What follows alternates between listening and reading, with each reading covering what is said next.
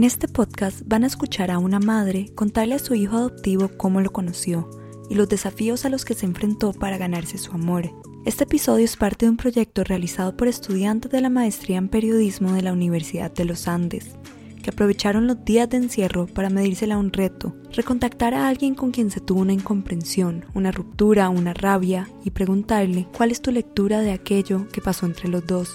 Este es el resultado del arte de escuchar sin juzgar, dirigido por la periodista Alejandra de Benguechea del podcast El Pie en la Puerta y realizado por Oscar Zúñiga. Los invitamos a estar atentos a nuestro canal de 070 Podcast, porque la próxima semana estaremos estrenando nuevos episodios. Los pueden encontrar donde escuchen sus podcasts. Por ahora, los dejamos con esta conversación.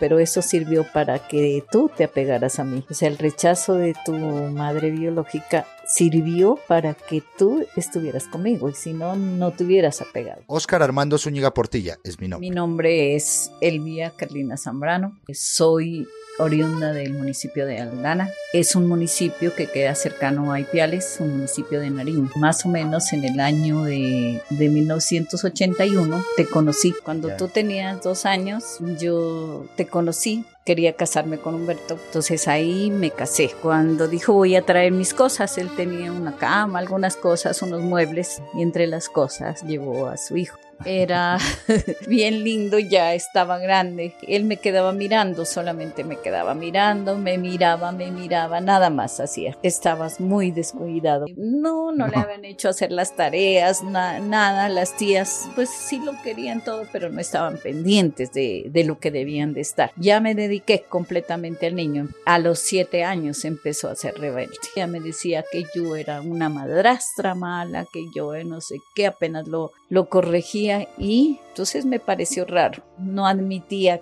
que me diga madrastra, me daba rabia porque él sí me empezó a decir mamá de inmediato. Eso duró como dos meses cuando estuvimos con Humberto, me decía Elvia al comienzo. Entonces dígame mamá si quiere, me dice mamá. Entonces él empezó a decirme mamá sin problema. Después como a los ocho años, siete años, me decía madrastra. Entonces él dijo porque mis tías me dijeron que no le haga caso a usted porque usted es una madrastra, que entonces yo no podía corregirlo, yo no podía decirle nada y que cuando yo lo corrija o le vaya a pegar, me diga que no, que yo no soy la mamá y que soy una madrastra. Yo había hecho todo lo posible por ganarme al, al niño, pero las hermanas no, no permitían que yo me gane esa alegría que era. Yo en este momento estoy llorando porque me daba rabia, me daba tristeza a la vez de que cómo voy a poder conseguir el amor de un niño si, si me estaban las hermanas, o sea, las tías de Oscar en contra mía prácticamente. Así pasó el tiempo, pero ahí mismo ni siquiera le dije a Humberto que, que eso estaba pasando, ni siquiera sabe ahora Humberto de lo que estaba pasando. Nunca le hablé de que las tías decían eso, ni a ellas tampoco le reclamé nada absolutamente nada. Pero entonces empecé a decirle, no, yo soy su mamá, yo soy su mamá, yo soy su mamá. Todo el tiempo, yo soy su mamá, mi hijo, y yo soy su mamá. Y yo decía, ¿qué hago? Teníamos dificultades con Humberto, Humberto siempre ha sido mujeriego. Tú ahorita te enteras muchas cosas que, que nunca se enteraron porque porque no, no podía hacerles conocer a mis hijos. Que tan o sea, tantas dificultades que había pasado en y ese era el sufrimiento, o sea, yo no podía divorciarme, pero no era por mis hijos, decía. Más importante es Oscar, ¿qué hago? Donde me vaya de la casa y no me lo pueden dar a Oscar. Sí, como a los 12 años, pues no permitieron que, que te cambiara el, el apellido. Entonces, ¿qué pensarías si yo decido saber o bueno, y buscar a, a, la madre biológica que me diga qué pasó conmigo? ¿Tú qué pensarías si, si yo, si yo buscaría a esa persona para que me diga? Porque me dejó escuchar la versión nada más. ¿Tú qué, qué pensarías en tu posición? Mm, pues yo pensaría que no vale la pena. No vale la pena buscarla. ¿Para qué?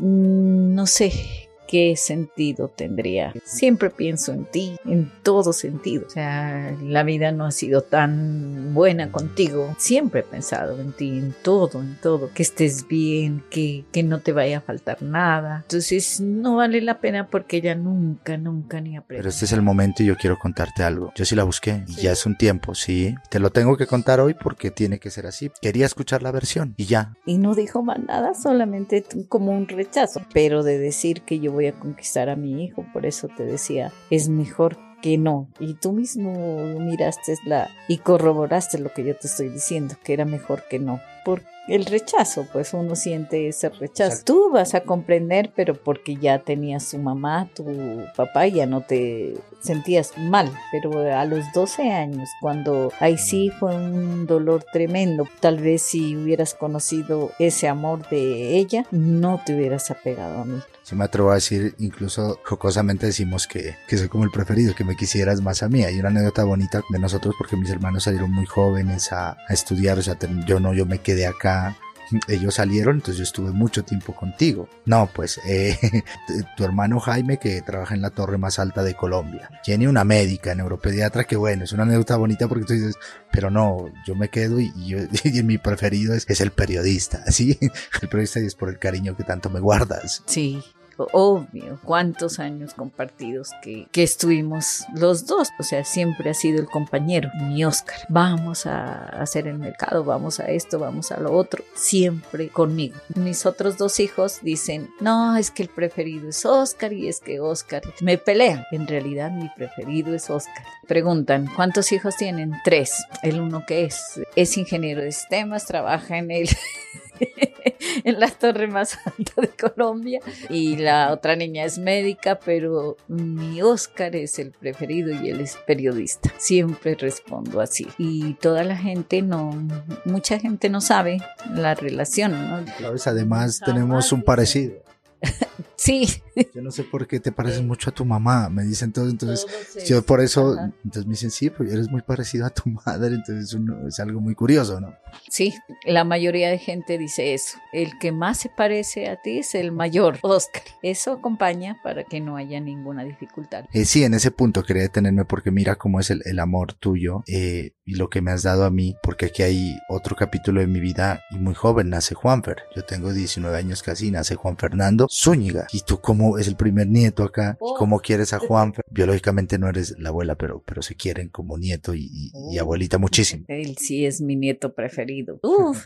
Lejos. Fue el, o sea, el complemento, digamos, a todo ese amor que he sentido por mi hijo Oscar. Y es mi nieto. El hijo de mi Oscar es mi nieto y nos tratamos como tal. Yo soy la abuela. Y ha sido un amor increíble. ¿Y se queda alguna anécdota que, que recuerdes o que de mí, de, de, ese momento cuando me viste la primera vez, para regresarnos un poquito, ¿no? Al comienzo. Era muy travieso, me dicen. era travieso, travieso, andaba cogiendo todo. Cuando lo conocí a los dos años, cogía el radio y decía que cómo mira a las personas pequeñitas que están en el radio, qué, es lo que dicen y, y traviesísimo miraba el radio y lo cogía, lo quería desbaratar para coger las personas que estaban ahí dentro. Pensaba que, que habían personas dentro del radio. Entonces, eso me pareció curioso mirarlo porque inquietísimo, todo cogía, andaba por todas partes y todo preguntaba y era pequeñito, dos añitos apenas tenía cuando lo conocí. Eh, sin duda alguna, pues sí, fue una etapa que, que la hemos superado todos, ¿no? Y ahora en cuarentena. sí, sufrimos porque tú también, el hecho de, de, empezar una vida con una madre que es madre de, de todos tres. Puedo decir con toda la sinceridad, soy tu madre, te amo mucho, te quiero, te quiero demasiado. Usted sabe que, que usted muchísimo, muchísimo. Gracias por este momento que compartiste conmigo, mamá. Muchísimas gracias a ti por estos momentos y también fue una charla muy bonita y un desahogo y lloramos y, y nos reímos, ¿no? Muy bonito el poder desahogarnos también, decir algunas verdades.